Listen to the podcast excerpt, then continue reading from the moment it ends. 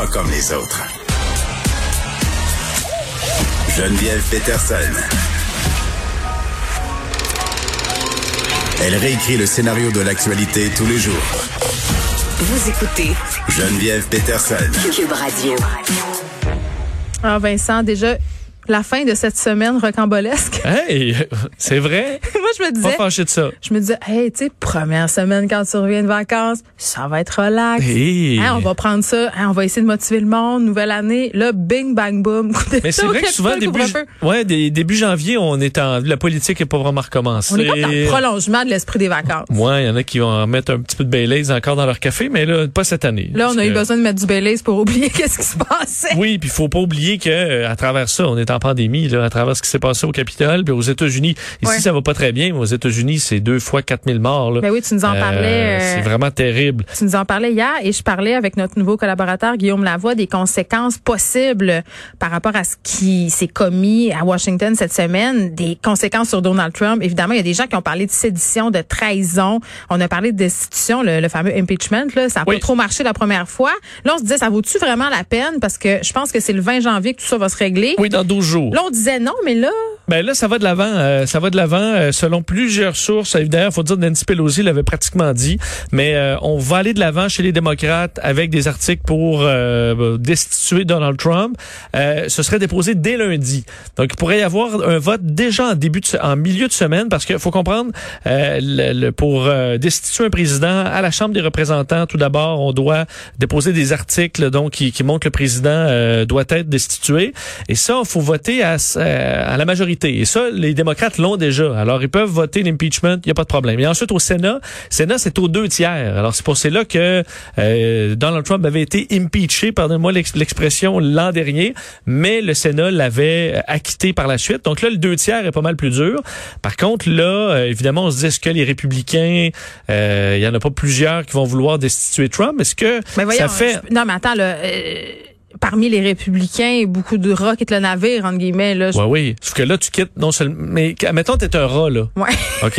je quitté- OK. Ouais, tu as fait ton Je me mets dans outré. de rat, OK? OK. Tu t'es collé à Trump, là, tu t'as fait ton, euh, ton petit speech où t'es outré.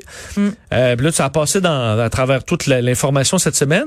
Mais là, je te dis, OK, là, faut que tu te lèves pour destituer Donald Trump, là. Sachant toute la gang qui est autour de Trump et ce que ça peut impliquer Les pour les élections et les conséquences, tu préfères éviter ça, là. Tu as fait ton speech, tu, t'es, tu préfères euh, pas, pas reparler de Trump. Mais là, on t'oblige à prendre position claire sur le fait que tu retires Trump, ton président de ton parti, tu lui retires le pouvoir. là. C'est une tâche quand même à, à ton parti à jamais, quoique le parti est En déjà même temps, entaché. euh, il a poussé une personne en viking à s'asseoir sur la chaise du Sénat. T'as là. tout à fait on raison. C'est pour ça que, mais imagine le débat. C'est pour ça que les démocrates forceraient les républicains à faire un vote là-dessus. Euh, et aussi, c'est que si jamais ça fonctionne, on comprend que Trump, il, c'est fini, là, il part. Mais si ça fonctionnait, admettons qu'assez de euh, républicains C'est ça la petite passe, c'est les petits caractères écrits en bas du contrat. Il pourra pas se représenter, Ben je pense. exactement. Alors pour c'est- 2024, c'est réglé. Mais ça, la question, est-ce que c'est vraiment à l'avantage des démocrates euh, de bloquer Donald Trump? À mon avis, c'est beaucoup plus à l'avantage des républicains de dire Hey, Trump là, on, il peut plus revenir. On l'aura pas d'impact pendant quatre ans à faire des rallyes pour se représenter en 2024. On peut clore ce dossier-là et se rebâtir. Euh, dont on a deux ans avant les, les- les élections euh, au niveau du Sénat et de la Chambre des représentants pour une partie des sièges et l'élection présidentielle en 2024. Moi, je pense que pour les républicains, il y en a certains, il y en a plus de certains pour qui c'est d'ailleurs Lindsey Graham a dit c'est sûr que Trump faut pas le destituer, mais il y en a certains qui vont se dire hey, on peut régler le dossier Trump, là. il pourra plus jamais se représenter. Et pourquoi tu dis que pour les euh, Ben, les démocrates ils vont Ouais. voir les républicains s'entretuer. Euh, les démocrates, ça les affecte à la limite plus ou moins. Euh, Ouais. Dans leur rang, il n'y a pas de pro-Trump. Trump peut pas en convaincre beaucoup. Chez les républicains, par contre, Trump, là, c'est, c'est en- il est en train de déchirer le parti.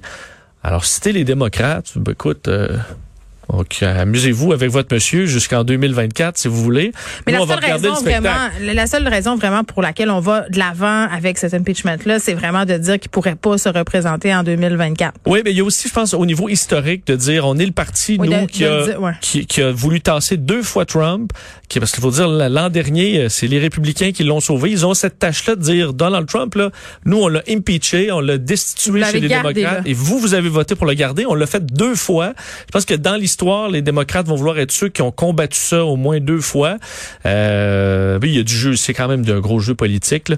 mais euh, Ah, et on sait que Nancy Pelosi a, a appelé euh, l'état-major pour s'assurer que Donald Trump n'ait pas un accès trop grand au code nucléaire et qu'on s'assure qu'il n'y ait pas de dérape si jamais il pète les plombs en fin de mandat. Là, on est rendu vraiment dans quelque chose de fou. Ben, mais excuse-moi, Vincent. T'as là, raison. on est rendu dans quelque chose de fou. On s'en parle-tu? Parce que, il me semble, euh, plusieurs fois avec, avec Donald Trump, on a franchi le Rubicon de ce qu'on pensait. oui, oui, et on l'aurait jamais voir de rassuré. notre sainte vie, là. On aurait rassuré Nancy Pelosi sur le fait que il y a des euh, de la vérification et que Donald Trump ne pourrait pas juste euh, Il n'est pas tout seul à peser sur le piton, ne pourrait là. pas juste peser sur le piton et détruire en simple vengeance. Je pense pas qu'il qu'il irait jusque là.